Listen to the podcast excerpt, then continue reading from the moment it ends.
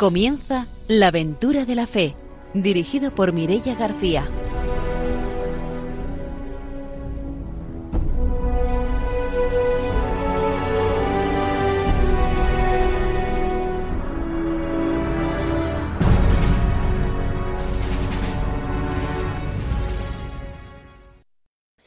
Buenas noches, ya estamos preparados en la aventura de la fe aquí en Radio María para empezar un nuevo programa misionero, una nueva aventura misionera. Y empezamos, como siempre, saludando a nuestros colaboradores. Está con nosotros el padre don Arturo García. Buenas noches. Muy buenas noches a todos radiantes, una alegría de estar con ustedes y de poder animar la misión pues cada, cada noche cuando nos toca.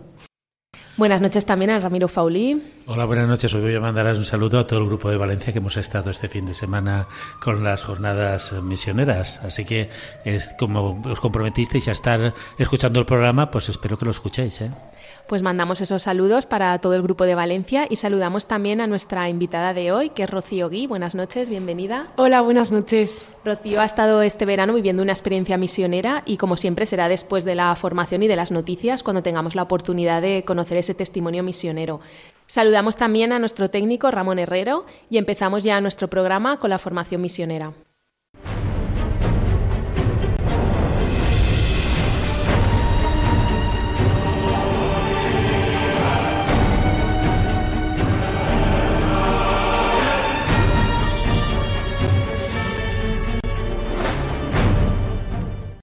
El padre don Arturo García nos trae la formación misionera.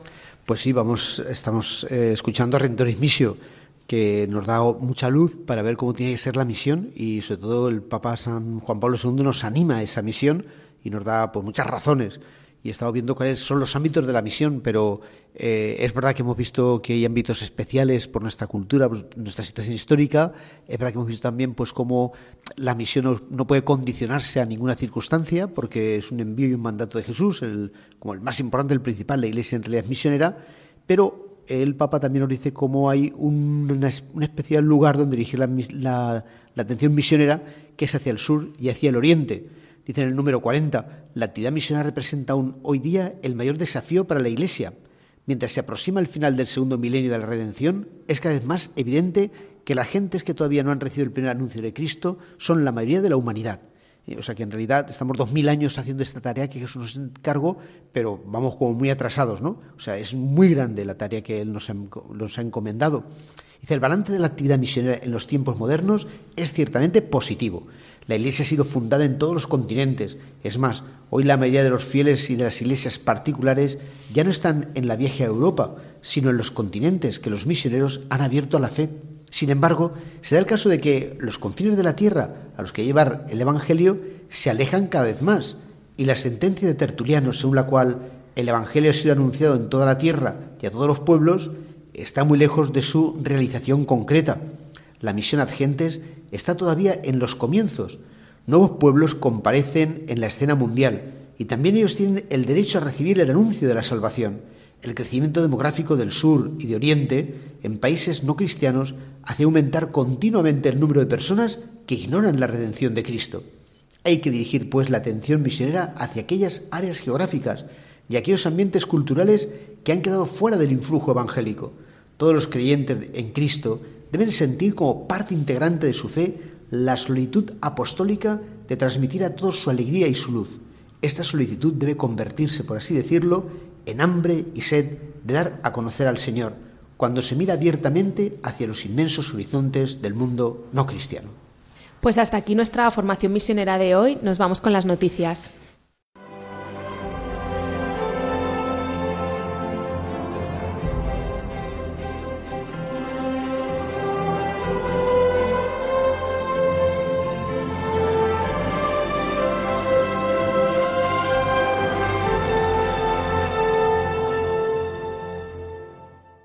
Ramiro Fauli nos va a contar las noticias misioneras. Bueno, dos noticias, una muy, bueno, las dos son muy halagüeñas, una que viene de Burkina Faso y así lo ha anunciado el obispo de Calla en Burkina Faso, que ha sido liberada la religiosa Suelen Tenison, que una religiosa de 83 años fue secuestrada en el mes de abril y ahora en el mes de agosto ha sido liberada.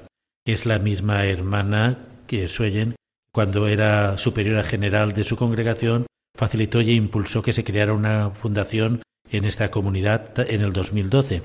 Y después de dejar ese cargo, ella misma se prestó voluntaria para eh, incorporarse al grupo de hermanas que estaban en esta misión de Burkina Faso. La misionera ha querido quedarse allí mientras su salud y las hermanas se lo permitan, porque nunca se había sentido tan viva en su vocación, aunque tenga esta edad. La pequeña iglesia parroquial de Yago, donde están las hermanas, es vibrante. Allí también atienden un centro de salud que es, digamos, motor de salud para toda la zona y eh, tiene un radio de más de 50 kilómetros donde acuden ciudadanos de la zona y de los distintos poblados de más de 50 kilómetros. Así pues, la hermana se siente ahora reconfortada y sigue en su labor en el centro de salud. La otra noticia es de que el pasado mes de agosto fue eh, investido cardenal el, obispo Giorgio Marango, que se convierte en el cardenal más joven, que es el prefecto apostólico de Mongolia, en la, prefectura apostólica de Ulan Bator, eh, que abarca toda Mongolia. Así pues, ha sido en este consistorio que lo ha nombrado el Papa Francisco, junto a otros seis cardenales promovidos por el Papa que pertenecen a terrenos de misión. Un gesto que implica la voluntad del Santo Padre de querer incorporar e involucrar en el colegio de cardenales precisamente a representantes de la Iglesia más misionera.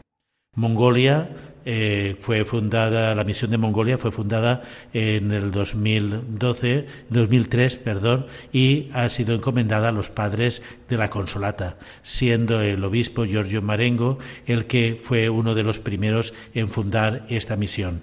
Con apenas 40 fieles en el primer año, hoy cuenta con 1.400 fieles mongoles repartidos por todo el país.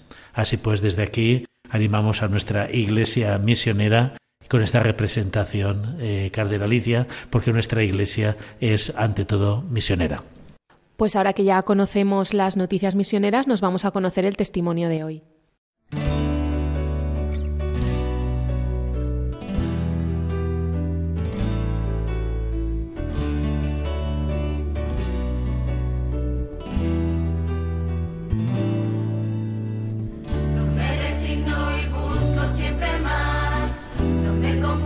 ser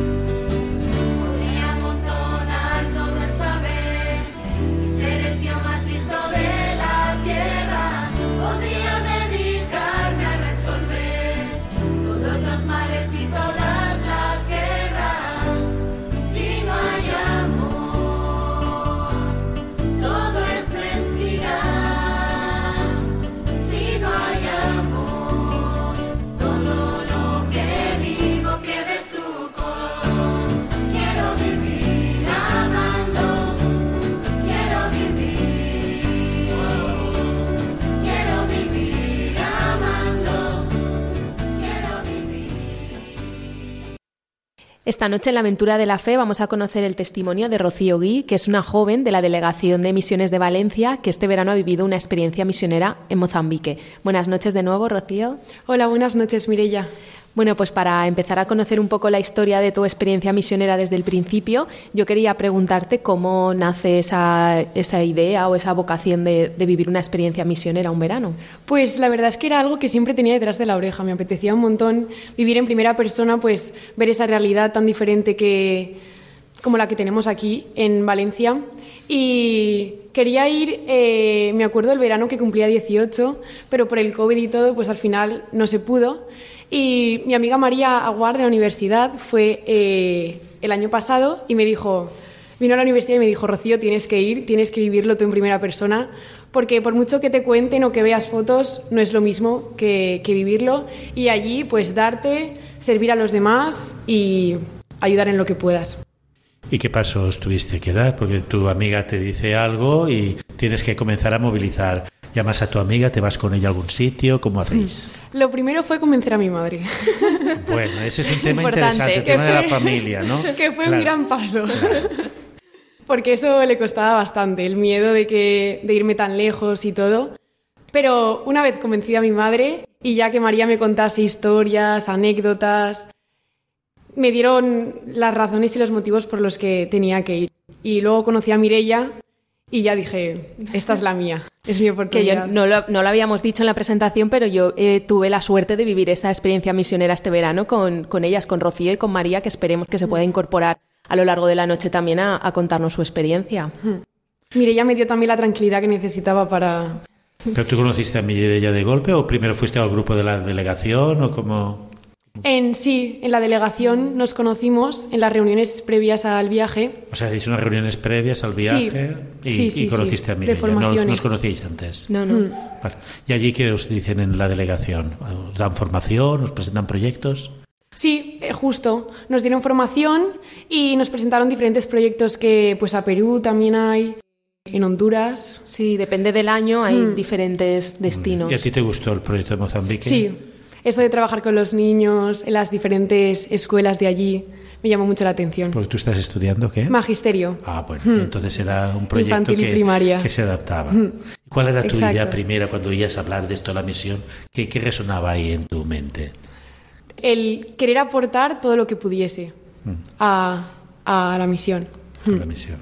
¿Y, ¿Y cómo fue esa primera impresión de aterrizar en Mozambique, llegar allí? Y, empezar a ver un poco todo? Pues mira, yo me acuerdo, nada más aterrizar en Maputo, que nos subimos al coche de, de una de las hermanas y me acuerdo que me tocó sentarme delante con ella. Y yo dije, ay madre, yo que no conozco a nadie aquí. Y me acuerdo mirar por la ventana y me puse a llorar. Yo dije, ¿cómo es posible esta realidad que siga existiendo a día de hoy? Me quedé flipando. Y una vez ya, cuando llegamos a, a donde vivían las hermanas, ya me tranquilicé y dije, bueno, esto, esto me espera por un mes, o sea que poco ah, a poco. ¿Has estado un mes? Bueno, sí, un poquito casi, menos. Sí, casi mes. tantos días. Mm. ¿Y qué imágenes o qué, qué impresiones fueron esas que te marcaron durante el viaje hasta llegar a casa de las hermanas? Bastantes, la verdad. La basura, por ejemplo, tirada por el suelo, montañas de basura gigantes, o igual veías a un niño de cinco años cogido con su hermano de igual un año cruzando la carretera tranquilamente, muchísima pobreza. Eran situaciones que duras. Eso, eso de camino de Maputo a donde estabais vosotras. Sí, eso de camino del aeropuerto a casa de las hermanas en Maputo. Sí. Ah, pasamos, de casa de las hermanas en Maputo. Pasamos unos días en, en Maputo este año antes de ir a, a la misión. Mm. Y tú llegas a Maputo llorando, ¿no? Sí, en el coche ya empecé. y sí. te impacta, llegas a las hermanas, te serenas. Mm. Muy bien. ¿Y cuando Exacto. llegáis a la misión? A mí lo que más impresionó fue el barrio donde estábamos que no estábamos en el centro de la ciudad, no estábamos, estábamos en un en Ontupaya, en un barrio perdido ahí por Nacala, y la sencillez de, de, la gente, del barrio en sí, fue lo que más me llamó la atención. Hay que hay una guardería, hay un colegio, que es eh, un centro de atención. Está al lado de casa de las hermanas, eh, tienen el centro infantil y la primaria, y luego hay diferentes escuelitas de infantiles, eh, pues... ¿Que son como guarderías? Sí, o cómo? sí. Que hay pues por Ontupaya y alrededores también. ¿Ontupaya es una ciudad? Es un barrio. Un barrio. De Nacala. Ah, un barrio de la ciudad de Nacala. Sí, correcto. Y ahí las hermanas tienen su misión. Hmm. Y tú cuando viste ya las escuelitas, pues ya te, te animaste, ¿no? Sí, sí. Porque sí, la sí. realidad del contacto directo con los niños, ¿cómo es? Dura, es dura, dura porque sí, sí te das cuenta de pues las, neces las necesidades que les hacen falta a ellos y ¿Tú qué te encomendaron? ¿Que te fueras con una, algún profesor, alguna profesora o algo? ¿O estabas ¿El con... qué, el qué? Disculpa. ¿Qué te encomendaron? ¿Que te fueras con alguna hermana o que te fueras con algún profesor? Allí en las escueliñas, tú ibas a la escueliña, ¿no? Sí, íbamos, íbamos Mireia, Ah, María. el equipo, ibas en sí, equipo. muy todas juntas. Sí, y acompañadas por, por Flora, que era una de las hermanas, Muy bien. y con Jacinta, que era otra de las hermanas también. De normal íbamos esas. Claro, Y a vivíais, visitarlas. vivíais con las hermanas, ¿no? Sí, vivíamos con ellas. ¿Y vuestra labor era cerquita donde la hacíais? Eh, Las lo que escueliñas. Sí, bueno, visitamos las escoliñas y también dábamos formaciones a, a los profesores de las escoliñas. Sí, dimos varias formaciones. También eh, una tarde fuimos a, hacer diferentes juegos con niños que estaban refugiados, porque en el norte de Mozambique están en guerra, en Sí. Cabo Delgado. Entonces hicimos diferentes actividades con los niños. Luego otro día también fuimos a darles un curso de cocina a unas madres, que también estuvo muy bien. O sea, habéis estado con niños y con madres. Sí, y con los profesores. Y la experiencia con eh, las personas, vamos a hablar primero con los adultos y después con los niños. Con las personas, las madres que llevan los nenes, con los profesores, ¿cómo es esa relación en la misión? La verdad es que muy buena. Se nota que son muy agradecidos con nosotras constantemente y la acogida constante para sentirnos nosotras bien y a gusto. La verdad es que me impactó mucho ¿Y eso. con el idioma? Pues mira, al principio no me enteraba de nada. De nada, de nada. Yo todo el rato estaba, mire, ya me lo traduces, mire, ya me lo traduces. todo el rato. Pero al final le vas cogiendo el puntillo y sí que es verdad que no te enteras de todo, pero perfectamente te comunicas y se comunican contigo muy, muy bien. La verdad es que el portugués, que es el idioma que se habla ahí, eh, fue, fue fácil. Bueno, vamos a presentar a la otra invitada que antes ya os habíamos comentado que a lo largo de la noche se incorporaría, que es María, de la que estábamos hablando antes, que también ha vivido con nosotras esa experiencia misionera este verano. Buenas noches, María. Buenas noches. Bueno, antes de que María se incorporara, pues Rocío ya nos había estado contando un poco eh, cómo había sido esa experiencia misionera. Ahora le iremos preguntando a María también. Pero ya que estábamos hablando de. Había preguntado Ramiro a Rocío cómo nos entendíamos con el idioma y Rocío hablaba del portugués. Yo quería preguntarle a María, porque ella tuvo un empeño muy grande este verano por aprender la lengua local que hablan ahí, la lengua macúa, y hizo sus pinitos con, con esta lengua. ¿Cómo fue, María? A ver, como Mireia bien ha dicho, dice mis pinitos, porque ni de broma me podía llegar a, como, mantener una conversación. Pero dije, ya que estoy y tengo la oportunidad de pues, conocer otro idioma y que quieras que no, un idioma es una cultura.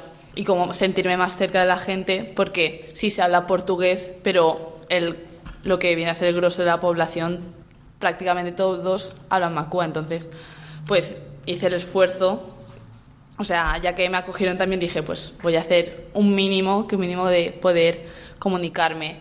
Y pues nada, aprendí frases simples de, soy, hola, soy María, me llamo María, soy de España, eh, voy hacia Antupaya, mm, ¿cómo estás? ¿Sabes? Y cosas. Y me dolía la cabeza.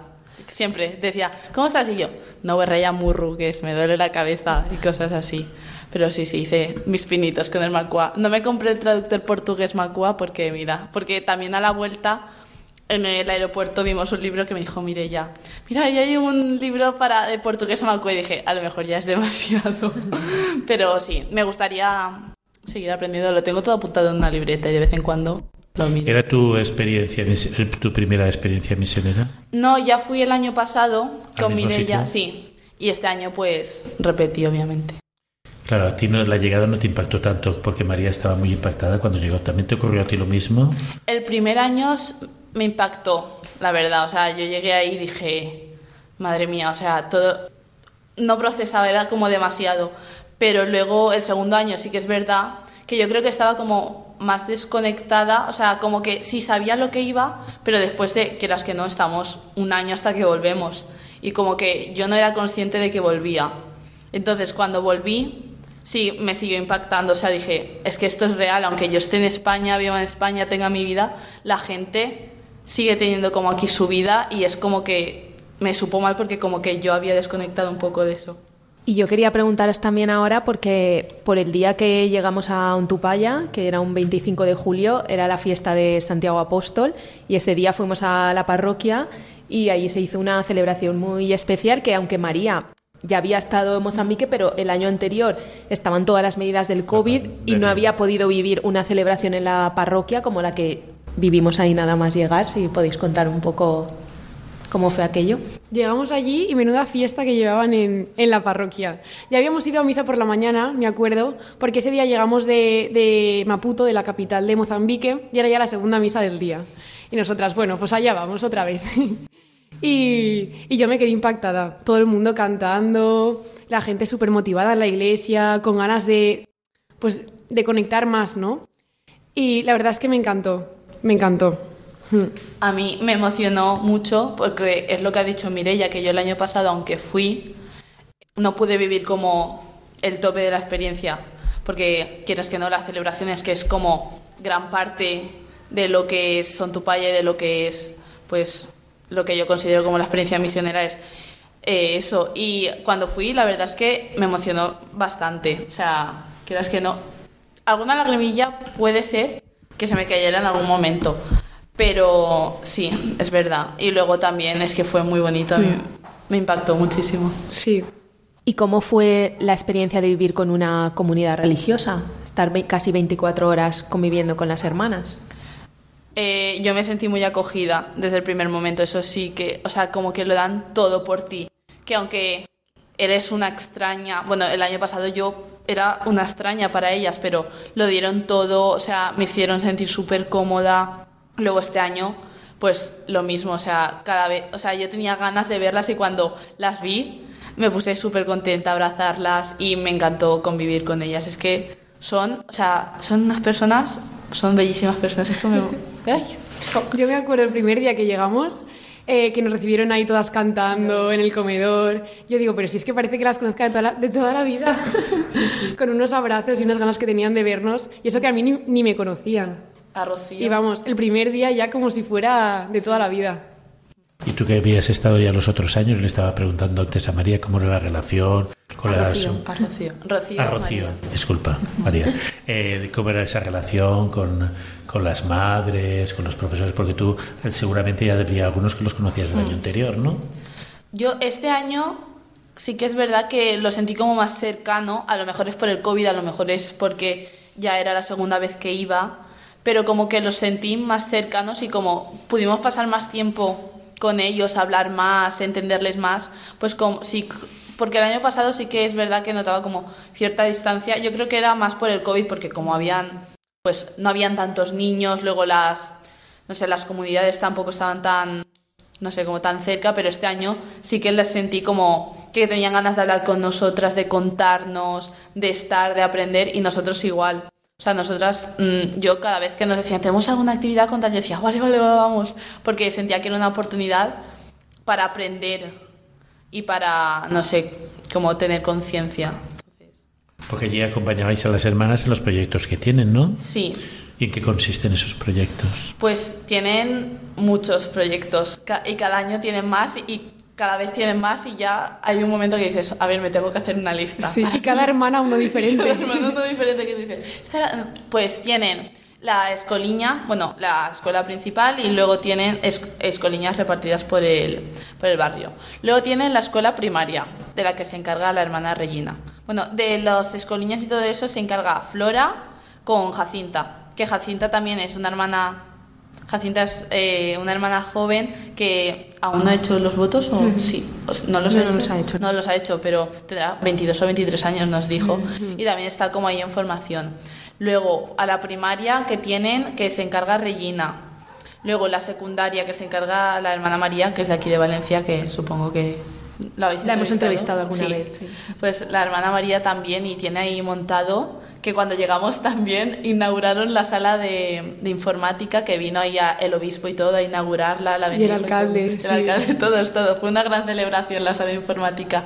Luego, ¿qué más proyectos? Pues tienen el proyecto, en la secundaria tienen el proyecto de las madres costureras y de las eh, también, o sea, cosen, cocinan. Luego también desde el proyecto Tupaya se financió en um, las, eh, ¿cómo era el de? Napa- ¿Era Napala? Madres, la cooperativa campesina. La cooperativa campesina. ¿Qué más proyectos así que pueda pensar ahora? ¿Y vosotras visitabais los proyectos o en alguno participabais haciendo alguna cosa, alguna actividad? Porque ha dicho antes Rocío que dabais también algo de formación. Sí, dimos formación tanto a la escuela primaria como a los de la escoliña. Entonces, hubo un día que hicimos formación con los de la escoliña, les enseñamos danzas, cantos, luego hicimos una actividad para que practicaran, o sea, para que pudieran hacerla con los niños también, que era para practicar las letras, las palabras, y luego con los de la primaria, pues adaptamos ese tipo de actividades para los de la primaria. También estuvimos toda una tarde entera con los de la primaria y explicándoles y tal. Y luego también, no lo hemos nombrado en los proyectos, también el centro de salud, que también algunos días estuvimos allí conociendo un poco qué es lo que hacían y también fue una experiencia muy impactante. La sí, con la hermana Joaquina, que nos estuvo, bueno, pues enseñando, era, ella trabajaba allí mientras estudiaba y nos estuvo enseñando y la verdad es que impactaba muchísimo. ¿Qué es lo que más impacta en el centro de salud? Las condiciones en las que están. O sea, no tenemos, o sea, yo hasta que no lo ves con tus propios ojos, porque te lo pueden decir, pero hasta que no lo ves no te das cuenta de la suerte que tienes. O sea, unas situaciones que es que por no tener no tenían ni guantes. Entonces, y luego también vivimos de cerca situaciones, o sea, de estar en consulta y situaciones bastante chocantes y bastante que dan para pensar y no sé si se puede hmm. contar o no, es que me sabe. Sí, lo cuento. Bueno, entramos en consulta y había una niña, porque era una niña de 13 años, que acababa de dar a luz a un niño de hacía un mes y la niña tenía una infección que, o sea, tenía una infección porque donde la habían atendido pues no se le habían dado los cuidados necesarios. Y nosotros estábamos ahí sentadas escuchándolo todo y le estaban diciendo que quién era el padre, que quién tal y pues no se sabía quién era el padre, probablemente era pues yo que sé algún familiar o algún vecino pues que habría cogido a la niña y pues la habría dejado embarazada y pues la niña no hablaba, también estaba en estado de shock, es que era una niña con un era una niña con un bebé. Entonces, la familia también todos en estado de shock y nosotros vivimos esa situación, pero es que como esa deben haber miles y miles de las cuales no estuvimos informadas porque estuvimos muy poco tiempo, pero esa solo es una situación, pero luego yo que sé, gente considera que no puede conseguir tratamiento. Ahí sí que es verdad que tiene un mogollón de enfermos que le siguen el tratamiento del SIDA y de hecho hay madres con SIDA seropositivas que sus hijos eh, ya han nacido sin SIDA. Entonces esa también es una gran labor que se hace en ACUMI, que de eso también nos impactó bastante y son buenas noticias. Pero es eso que los cuidados que se reciben no son los necesarios ni... O sea, que hace falta mucha ayuda y no tenemos ni idea de cuánta, la verdad. Porque ese, digamos, ese centro lo llevan las hermanas, ¿no? Mm. Después habrá algún centro que será, digamos, un centro público. El público, que el público es donde mm, la niña dio a luz a este bebé y es de donde cogió la infección y todo eso, sí, sí. Hay muchos centros de, de la iglesia en el tema de la salud, allí en la zona donde están las hermanas. Yo que tengo conocimiento a Kumi, pero las pilarinas ah, también, las hermanas pilarinas que también el año pasado entrevistamos a Sonsoles, que era de aquí de Valencia, que ella estuvo colaborando allí. Entonces están las hijas de la caridad con Akumi y las pilarinas con su centro de salud, que está prácticamente enfrente y ya está. Lo otro que hay ahí son hospitales públicos, pero que casi que te recomiendan que no, que no, vayas. por allí porque puedes salir con algo más de... Mejor quedarte en tu casa que... De, de lo que llevas, sí. ¿Vosotros participáis indistintamente en el centro de sanitario como en las escoliñas o más en las escoliñas? Más en las escoliñas. Sí, porque mm. Rocío y yo no tenemos, bueno, ninguna de las tres tenemos formación médica, somos Rocío y yo en formación, proceso de profesoras y Mireia profesor. Procesos sois estudiantes. Somos estudiantes, somos estudiantes, entonces sin tener ninguna idea médica no nos íbamos a poner a coser y no nos íbamos a pasar. a ver, si hubiese hecho falta pasar consulta pues se pasaba consulta, pero teniendo a, gente que está formada en eso, pues meterte por el medio es como que más que ayudar puedes incluso llegar a molestar. Entonces nosotras nos relegábamos al plano más de las escoliñas, más de lo que más conocido. Sí que lo visitamos el centro porque luego desde Valencia sí que seguimos apoyando los proyectos de las hermanas. Entonces el año pasado hicimos un proyecto... ¿Sanitario? Sí, sí, porque tenían mucha necesidad, porque a raíz del COVID y todo eso tenían muchas necesidades y entonces enviamos una ayuda importante y luego pues desde el centro de salud querían que por lo menos un par de días estuviéramos presentes para ver, todo lo que habían hecho, con la ayuda que se había enviado y todo eso. Mm. Entonces, por eso fuimos al centro de salud, porque claro, allí era un poco testimonial lo que mm. hacíamos, era que también la gente pues nos quería ver, nos querían saludar y todo eso. Cuando regresáis lo que hacéis es apoyar proyectos de allí, de la zona. Sí. sí. ¿Y cómo, cómo preparáis esos proyectos? ¿Veis, estáis, tenéis la experiencia, veis la necesidad, lo habláis con las hermanas, con algún profesor? ¿Cómo lo, cómo lo, cómo lo manejáis eso? Una mezcla de todo lo que tú has dicho. Sí, sí, sobre todo siempre preguntar a las hermanas, porque ellas son las que están en la realidad, las que... Más o menos las responsables del proyecto. Claro, claro. Entonces ellas pues nos van diciendo un poco, depende del año, lo que necesitan y luego formamos un grupo, todos los que hemos pasado alguna vez por un Tupaya, que somos ya siete, creo recordar. Y, y, entonces, por eso allí también lo que hacemos mucho es visitar, para ver cómo están los proyectos y a ver luego qué es lo que, qué es lo que vamos a hacer. Rocío, ¿cuál es el proyecto que más te gusta a ti? De los que, de los si tú tuvieras la, madrina del, proyecto, digamos.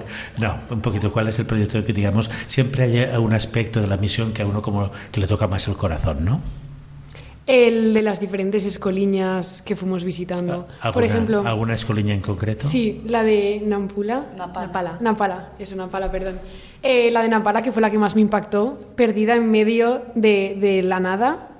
Eh, esa a mí fue la que más me impactó, porque aparte hubo un ciclón eh, a principios de año, creo que fue, y la destruyó por completo. Y cuando llegamos sí que es verdad que la habían reconstruido, pero estaba bastante, bastante mal.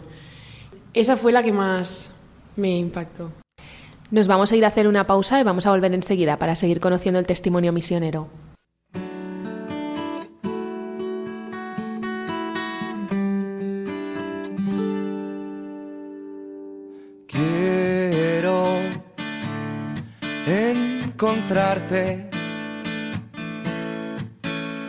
Y quiero contarte mis planes, hacerte reír. Quiero maravillarme y quiero saber mirarte en la de sol.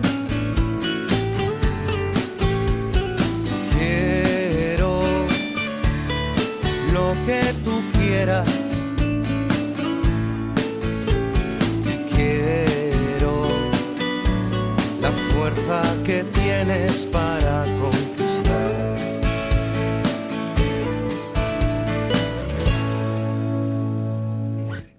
Y a veces tengo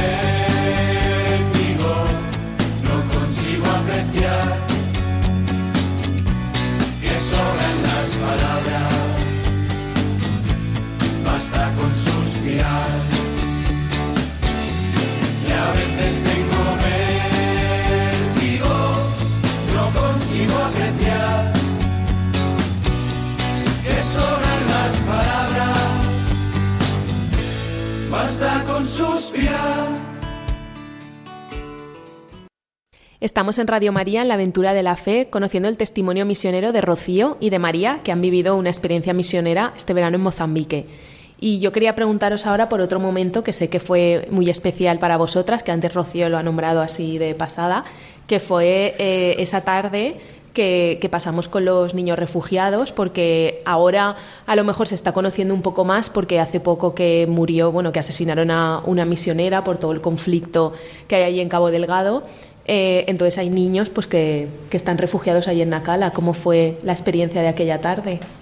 Y es que creo que yo, o sea, no podría definir con palabras lo que, lo que vivimos esa tarde. O sea, nosotros sabíamos que íbamos ahí pues a estar con los niños y tal, pero yo creo que lo que recibimos fue más de lo que dimos esa tarde. Muchísimo más, yo creo. en general en todo el viaje. Sí, sí. Recibíamos más de lo que dábamos. Pero esa tarde con esos niños, o sea, ver cómo aprendían, ver cómo, no sé, estaban ahí los profesores también, eh, una pasada, o sea, yo mm. me quedé eso, eso sí que es vocación, o sea, fuera tonterías, eso sí que es vocación. O sea, ahí con los niños los dividían por grupos de los más pequeños y los más mayores. Rocío y Mireia estuvieron con los más pequeños mm. y estuve con los más mayores, pues aprendimos las partes del cuerpo en portugués y supe, o sea, no sé, yo me reí mucho, eh, disfruté muchísimo. Luego, nosotras fuera hicimos un corro enorme y los niños cantamos y bailan, bailamos canciones típicas, la Macarena, bailamos Estaba el cocodrilo, bueno, así dos o tres canciones. Y las ganas que, las ganas que tenían por aprender Sí. todo el rato. Se les veían los, los niños. o sea, nos Sí. miraban, nos miraban con unos ojos súper abiertos, o sea, cada niño que veías con una sonrisa, es que es una cosa brutal lo de esa tarde, Hmm. yo la guardo con un cariño impresionante. que es un proyecto que tiene allí Cáritas para que todos esos niños que son refugiados y están ahí en la ciudad de Nacala y algunos van al colegio pero la mayoría no, para que tengan su escuela. Entonces lo hacen en casa del obispo, que es un recinto muy grande, pues han conseguido montar una carpa, contratar a tres profes, había allí.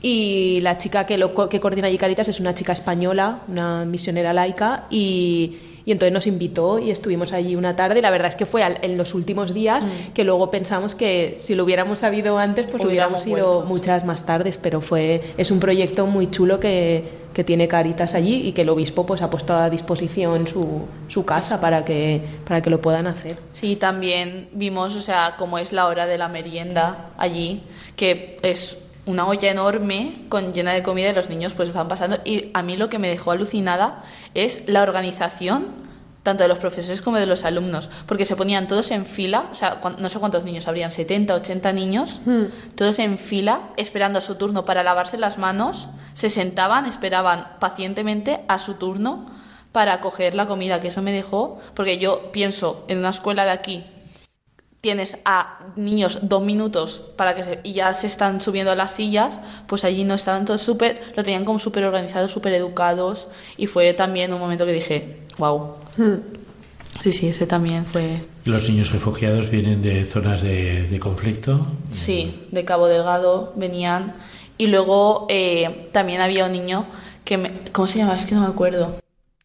Es que no me acuerdo. El que no tenía una pierna. no me acuerdo. pero también sería refugiado. Entonces, es que da pena pensar de todo lo que han tenido que vivir esos niños siendo niños. O sea, es que no, no nos hacemos una idea. Cuando los veía decía, uff, es que la realidad que han tenido que vivir es, es dura y no nos hacemos una idea porque nosotras vamos ahí, estamos una tarde y luego nos volvemos y volvemos a la comunidad y luego ya volvemos aquí a España, a nuestra comunidad que tenemos pero es que esos niños siguen ahí y menos mal que tienen esa zona donde sentirse seguros, sentirse queridos y sentirse acogidos.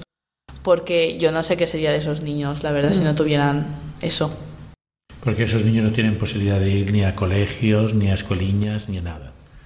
Algunos sí que están matriculados, pero otros no, no tienen em, eh, documentación, no tienen, entonces no... Ellos, eh, donde está el conflicto es Cabo Delgado, que es la provincia de al lado, de, de la provincia de Nampula, que es donde, donde está Nacala y Ontupaya. Entonces al sitio, o sea, ellos huyeron y pensaban que iba a ser algo de poco tiempo y creo que es ya desde 2017. Y cada vez Sí. tienen menos esperanzas de poder volver porque, bueno, hace muy poquito pues ha, ha habido otro, otro atentado. Habéis hablado de distintos aspectos de, de la infancia, ¿no? De todos los aspectos de la infancia, ¿cuál habéis visto más esperanzador? Con el trato con los niños, porque sí que la infancia está como muy, muy maltratada, ¿no? En Sí. la zona. Pero hay algunas perspectivas de que esta infancia pueda salir adelante, o lo veis complicado en la zona. Siendo realistas, yo lo veo complicado.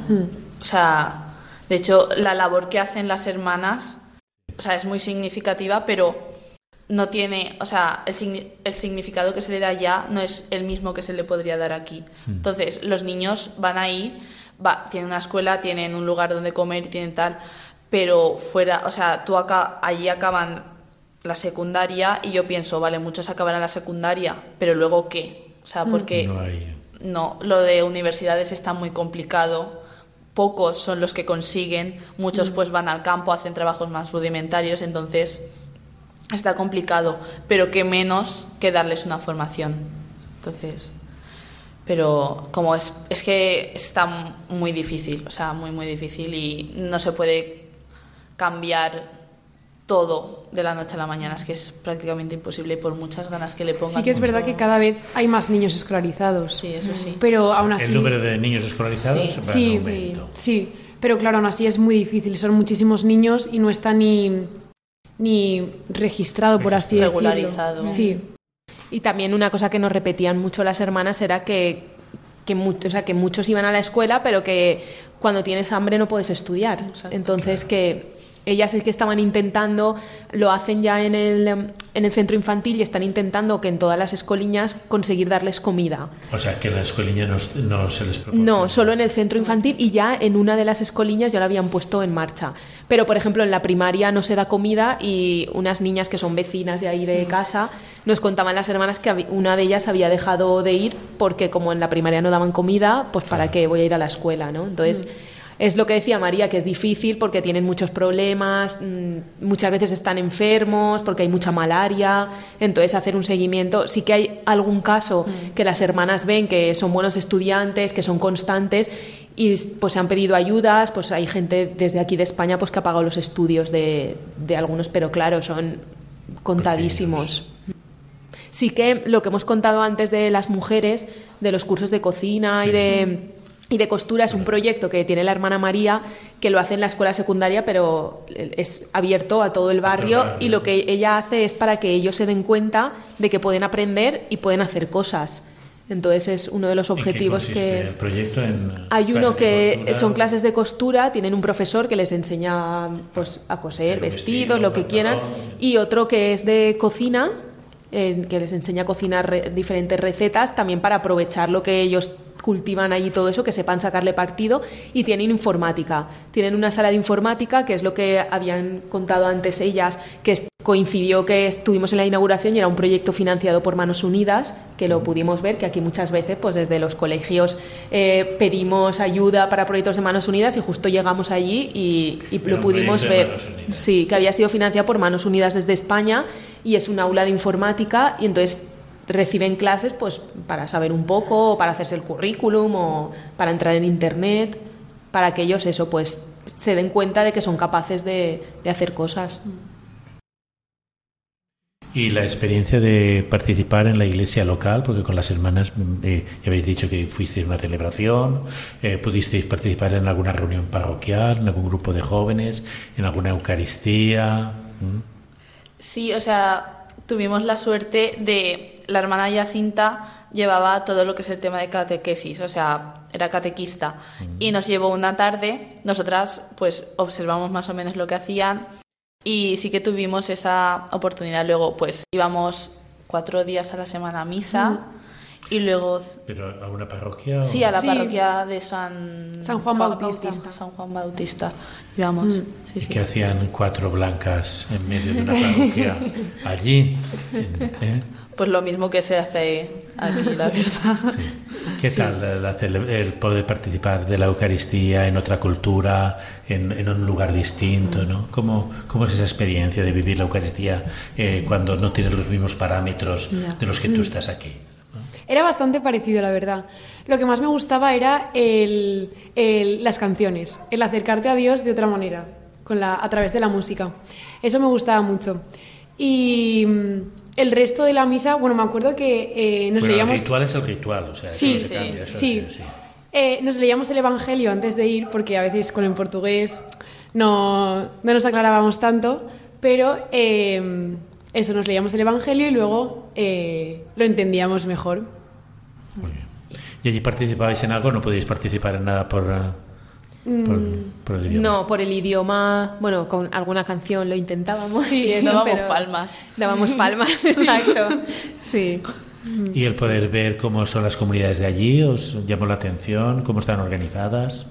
¿Es igual que aquí en la parroquia o habéis visteis cosas distintas? A mí me llamó mucho la atención la cantidad de jóvenes que había en la parroquia, que eso ojalá se viera aquí en, en España. Y lo implicada que está la gente, eh, el sentimiento que le tienen hacia, hacia, pues, hacia Dios, que, que bastante más que, que aquí. O sea, en las Eucaristías de diario La podías encontrar un grupo de jóvenes sí. tranquilamente, ¿no? todo la Sí. devoción que le tienen, es que se nota, o sea, se nota la devoción que le tienen hacia, pues eso, hacia lo que, hacia Dios, hacia acercarse más a Él, porque a ver, yo, o sea, no soy mucho de ir a misa y no me da miedo decirlo, tampoco soy, o sea, me cuesta, pero allí sí que es verdad que no es como aquí, por ejemplo, aquí me decían, vamos a misa, y yo decía, uff, allí me decían, vamos a misa, y me daban ganas de ir a misa por la gente, por cómo lo vivían, porque eran capaces de transmitírtelo. Sin hablar, te daban, o sea, ya solo con toda la celebración, con, eh, no lo sé, con las canciones, sobre todo eso, las canciones, a mí se me ponían los pelos de punta y muchas veces lloré en alguna misa, de hecho, entonces, no sé, es como muy fuerte. Sí, y luego salías de misa y te ponías a hablar con, con la gente que estaba eh, en misa o con el cura y como a compartir con ellos. Sí, sí, sí, Mucho más familiar, mucho más próximo. Sí, también la acogida de, de la gente, ¿no? Porque mm. lo que estaban diciendo ellas es que a la salida pues la gente se queda ahí, yo qué sé, 20 minutos o media hora mm. hablando y nosotros había gente que nos conocía, pero otros no, pero todo el mundo venía a saludarnos, cómo estábamos, cómo estaba nuestra familia, todo, ¿no? Es la acogida también que, que, te hacen que muchas veces en nuestras parroquias de aquí no, no, lo hacemos. ¿Y los jóvenes en qué medida participan de las celebraciones y de la vida parroquial? En todo. O sea, los que leen el los que leen el Evangelio muchas veces son ellos, los que cantan son ellos, están como muy presentes. Mm. Luego, por ejemplo, eh, los domingos, que había bastante gente, eh, habían varios jóvenes que te decían pues dónde te tenías que sentar para que no se llenara tanto la iglesia. Estaban presentes continuamente. Sí, distribuir a la gente porque va mucha gente. Sí, sí, sí, sí, se llena. Sí, sí. Los domingos fuimos a un domingo, ¿no? Fue y, mm. Pero llenísimo, nos pusimos al final de todo, porque mm. cuando llegamos, y llegamos a la hora, ¿eh? pero ya estaba llenísimo, todo lleno de jóvenes, de familias, había muchísimas familias con niños mm. pequeños. Sí, sí, súper bonito, la y no era una, era domingo, pero no era una única misa, creo que había tres o cuatro durante toda la mañana. Una en inglés, otra en macúa y otra en portugués. Eh, de todas las experiencias que habéis tenido y el contacto con las hermanas, allí también, porque con las hermanas me imagino que habréis rezado también. Mm. ¿Qué, significa un laico meterse en la vida de, oración y de, del ritmo de un convento? Pues al principio el despertarse a las 6, 7 de la mañana era lo que más costaba. no, pero eh, la verdad es que fue una experiencia interesante. Eh, nos despertamos bastante pronto, luego, por ejemplo, cenábamos a las 7. Eh, la relación con las hermanas durante el día. Eh, era muy, muy cercana. Sí, era muy cercana constantemente desde el primer momento. Luego, por ejemplo, hicimos bastante amistad con una de las hermanas, que la más joven, que tenía 22 años, Jacinta, y nos divertimos. O sea que fue más gratificante porque hubo el factor también de amistad, ¿no? Sí, sí. Además, ¿no? a ellas les gusta mucho que como que nos inculturicemos, ¿no? Entonces mm, nos llevan a todo, ¿no? Pues hay una inauguración de no sé qué, el cumpleaños de no sé quién en la parroquia, fuimos también a la celebración de unos 25 años de casados, fuimos a un cumpleaños, luego ya los fines de semana nos llevan por ahí de excursión. Porque... Algo que aquí no iríais, ¿no? A cosas que incluso... Es que, no, pero que por ejemplo llegar a ir a un cumpleaños de alguien que no conoce. De alguien, claro, pues pero ellas decían que como las invitaban a mm. ellas, ¿no? Pues y vosotras estáis en nuestra casa, pues vais también. Entonces, las hermanas les gusta mucho que nos relacionemos con la gente, que conozcamos el país y todo eso. ¿Y ahora os habéis venido con apoyar algún proyecto, de hacer algunas actividades, algo? Sí, tenemos en mente, o sea, nos reunimos la semana pasada. Sí. Eh, ya para ir mirando proyectos, cómo poder financiarlos, ideas, las necesidades que tras nuestra vuelta pues hemos encontrado allí lo que más necesitan y ya estamos viendo para desde Proyecto Antupaya ver lo que hacemos. Porque ahora la verdad es que la situación está bastante complicada porque según nos comentaban allí, no solo ellas, sino tuvimos la oportunidad de visitar otras misiones y todos nos comentaban que no les llega, o sea, que ayudas que les llegaban, pues ahora, como está la guerra de Ucrania, no llegan. Falta dinero. Luego pasó un tifón, que es lo que ha dicho antes Rocío, en enero pasó un tifón que ahí en el norte lo destrozó casi todo. Ahora también el euro está muy mal, entonces la poca ayuda que reciben cuando la cambian allí, antes era mucho dinero y ahora es muy poquito. Y, luego pues allí todo el conflicto que hay ahora, el conflicto armado que hay, tiene una situación muy complicada y ahora mismo lo que nosotros íbamos a financiar es poder pagar los sueldos de los profesores para que las escuelas puedan seguir abiertas, porque... Sí, porque, Porque los profesores eh, se nutren de las Los, los de la escuela primaria y la secundaria es como si fueran los colegios concertados de aquí, Sí. entonces lo paga el Estado, pero el centro infantil y las escuelas, las escoliñas, lo pagan todas las hermanas. Sí, de hecho, cuando fuimos allí, el dinero que, o sea, la semana anterior o la otra ya se habían reunido para ver si seguían o no, porque no había dinero. Y con lo que pudimos llevar, fueron capaces de, no sé si nos dijeron que, de, sí, de financiarlo dos meses más. Sí, hasta o- final de curso de ellos, que ellos acabarán el curso en noviembre. Entonces, Y luego ya... luego ya se verá. Pero eso era una inquietud que nos transmitían todos los misioneros, porque luego visitamos también a la hermana María Elisa, una misionera valenciana que dirige un hospital y nos decía lo mismo, luego otras misiones que algunos días que nos pillaban de paso porque íbamos de excursión y eran españolas, pues pasábamos a Sí, saludar. La hermana María Elisa ha salido en Y, un reportaje sí, también. y, sí. y todos nos transmitían lo mismo, que no llega, que no llega nada. ¿Hay contacto con los sacerdotes también? ¿Habéis tenido con los misioneros españoles? Hombre, con el obispo. Con el obispo. Ah, con el propio Que es obispo. español. Hemos el estado varias veces, Claro, sí, sí, sí, sí, en su casa y todo. Hemos estado varias veces con él, sí. Sí. Es como que la vida ¿Que es de- un sacerdote o religioso? Es eh, mercedario. Mercedario. Mm. Pero es muy diferente porque tú, yo aquí no concibo cenar con el obispo. No, pues, es- claro. pues a- allí cenamos. Vino con a el nuestra obispo. casa y todo. Y nosotras a la de él. Y fuimos a la de él y luego fuimos otro día a las pilarinas y estaban merendando con las pilarinas. O sea, es que es una vida muy diferente, mucho más cercana en cuanto los religiosos y religiosas tienen como mucho más trato. Yo lo veo por lo menos de esa forma. También hacen mucha piña los religiosos de allí, eh, pues el obispo con las hijas de la caridad, que son las hermanas con las que estamos, con las pilarinas, las salesianas, pues hacen mucha mucha piña y hacen mucha vida juntos. En En- conjunto, ¿no? Sí, De- entonces con el obispo, pues además al ser español, cada vez que nos veía, pues nos invitaba Hombre, a ¿cómo estar con estáis? él, a ir a alguna actividad o algo. Y luego también la parroquia es de los padres paules y hay muchos sacerdotes y también con, sobre todo con algunos que coincidíamos más, pues sí que teníamos oportunidad de O estar sea, con que ellos. tenéis oportunidad de tener un contacto más cercano, digamos, con, la- con la iglesia local, a través de las misioneras, de los religiosos y con grupos de laicos y agentes de pastoral allí. O con los profesores que están en las escoliñas, podéis tener contacto. Sí, con los profesores de las escoliñas, sobre todo porque como todos los días íbamos Vale. a una o varias escoliñas, pues sí que pues estábamos con ellos, hablábamos. En la formación también La estuvimos con formación. ellos, Sí, sí, pudimos acercarnos más. Que habéis talleres, que juntabais a los profesores. Sí, Sí, sí. Sí, y también ahora desde aquí pues tenemos un grupo de WhatsApp que están todos los profesores, están las hermanas y entonces prácticamente todos los días Nos van mandando envían fotos. noticias de allí, lo que les pasa, nosotros les envi cuando nos juntamos nosotros, pues ahora seguro, ahora luego les mandaremos una foto. Hombre. Vale, Eh, que habéis estado aquí. Claro, les entonces prácticamente todos los días tenemos contacto con ellos. Eso como que rompe barreras, ¿no? Sí. Fronteras, ¿no? Rompe el, el contacto con las personas allí, ¿no? No es lo mismo que estar allí, pero Pero por lo menos exacto, sí. te acerca. Es como que no estás totalmente desconectado. rompes también niveles, ya no hay un nivel de, digamos, de unos más que otros, Claro. a un mismo nivel, ¿no? De, de compañerismo, ¿no? Sí. Pues hemos conocido esta noche el testimonio de Rocío y de María, que son unas jóvenes que han vivido una experiencia misionera. A lo mejor hay jóvenes que nos han estado escuchando, les ha llamado la atención pues que sepan que también pueden acudir a su delegación de misiones y vivir también una experiencia misionera como ellas. Así que las vamos a despedir. Muchas gracias por haber estado con, nosotra- con nosotros esta noche. Muchísimas gracias a vosotros por habernos invitado, ha sido un placer. Muchas gracias por darnos la oportunidad de pues que otras personas escuchen nuestro testimonio y a ver si algún joven se anima.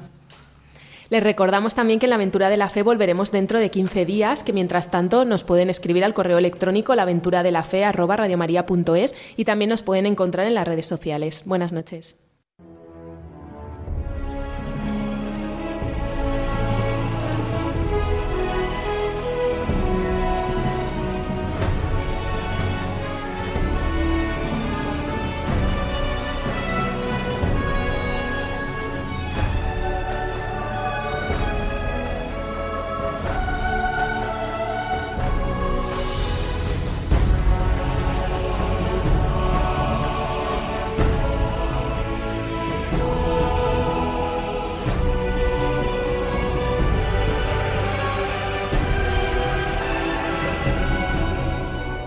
Han escuchado en Radio María La aventura de la fe, dirigido por Mirella García.